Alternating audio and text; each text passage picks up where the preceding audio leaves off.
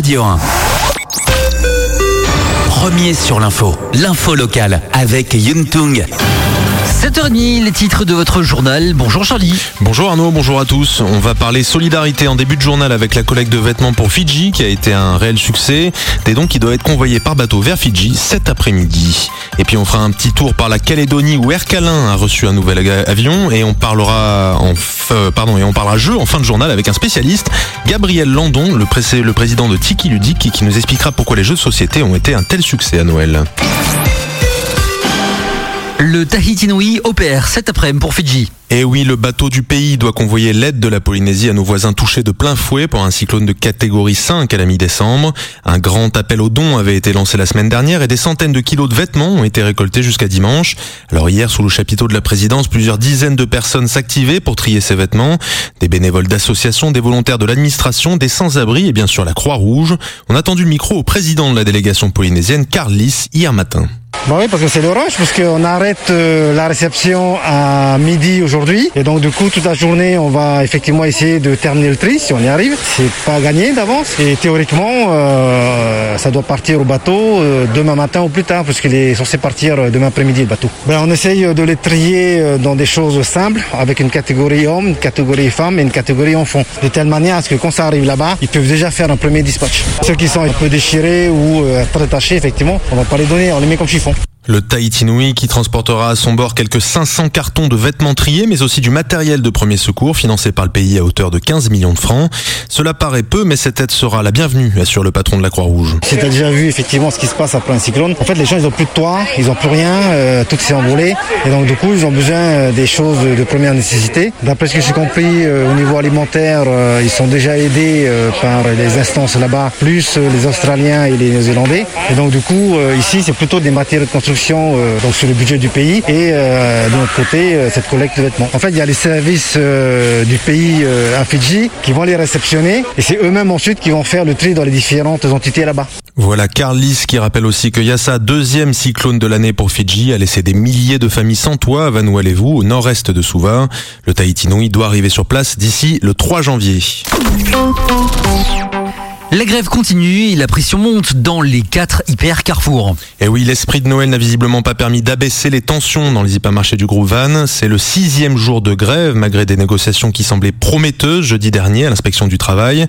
Une rencontre qui a tout de même permis de clarifier certains points de revendication. La direction a proposé de prolonger les discussions à tête reposée en janvier. Mais pour les grévistes, pas question de lever le camp sans engagement ferme. On écoute Isabelle Kérignard, déléguée syndicale CSTPFO à Carrefour Pounaouia. C'est la, guerre des mais on tient, parce que là, on est arrivé à un niveau, on n'en peut plus. Le plus gros point, c'est le harcèlement, les conditions de travail. On n'est pas reconnu, parce que depuis qu'elle est là, il y a deux ans, tout va mal. On a un mal-être au travail, mais on ne veut pas le reconnaître. On est ciblé quand on le dit. Et la retraite, c'est normal. Les employés prennent de l'âge, vieillissent, donc c'est normal qu'on négocie un départ à la retraite, comme c'est fait dans toutes les sociétés. Je pense qu'en discutant bien, on peut y arriver. On est prêt, on est ouvert, on n'est pas fermé à la discussion. Mais il faut qu'on négocie. Sur certaines pancartes des grévistes samedi, on pouvait lire que les carrefours seraient bloqués aujourd'hui. La direction assure au contraire qu'ils ouvriront bien leurs portes ce matin. Ce sera dans quelques minutes. La tension monte donc et une nouvelle demande a été formulée. Le paiement des jours de grève. La direction n'a pas fait les choses correctement. Elle doit le reconnaître, expliquent les militants syndicaux pour justifier cette revendication. Hors de question, répondant Sivan, la directrice générale de la branche grande distribution du groupe, on l'écoute. Non, je reste ferme sur ce point. Les jours de grève ne seront pas payés. C'est pas prévu par le code du travail, mais en plus aussi d'un principe moral, euh, je ne paierai pas les jours de grève, ni je ne compenserai pas les jours de grève. En tous les cas, comme je disais ce matin aux collaborateurs, c'est à eux de faire le choix de ce qu'ils veulent faire. Euh, nos directeurs, de toute manière, sont sur site. Ils sont disponibles euh, pour discuter. Les protocoles d'accord de fin de conflit sur leur bureau. On demande juste à ce que la liberté du travail soit respectée, tout comme on respecte leur droit de grève. Voilà, l'intersyndical nous a fait savoir il y a quelques minutes que les négociations avaient repris ce matin à Carrefour Pounaouia, avec l'espoir de signer un protocole d'accord ou un protocole de fin de conflit dans la journée. Du nouveau dans l'affaire des procurations. Trois nouveaux agents de la direction de la sécurité publique sont menacés d'une sanction d'exclusion. Ce sont nos confrères de Polynésie la Première qui ont révélé l'information. Des demandes d'exclusion donc qui ont été prises à Papété en commission de discipline et transmises au ministère de l'Intérieur à Paris. Elles interviennent dans le cadre de l'enquête sur les procurations douteuses signées lors des dernières municipales. Des agents de la DSP sont soupçonnés d'avoir participé aux irrégularités constatées à Aroué, Papété et Rurutu et qui font aussi l'objet de recours électoraux. Au total, c'est cinq agents de la DSP, dont trois officiers de police judiciaire qui ont été auditionnés. La commission de discipline avait déjà demandé un blâme pour un commandant et une suspension temporaire pour un agent en décembre. Direction la Nouvelle-Calédonie où Air Calin a reçu un nouvel avion. Tibarama, c'est le nom de cette A320 Néo flambant neuf qui a atterri à la Tontouta ce lundi. Une commande qui entre dans le cadre du plan de renouvellement de la flotte de la compagnie internationale du Caillou et qui est livrée alors que les frontières du pays sont toujours fermées. Avec 38 cas et aucune transmission locale du virus, la Nouvelle-Calédonie est épargnée par le Covid mais vit sous cloche depuis mars dernier. Seuls les passagers justifiant d'un motif impérieux peuvent embarquer dans les vols encore programmés par le gouvernement et sont soumis à une quatorzaine obligatoire à l'arrivée.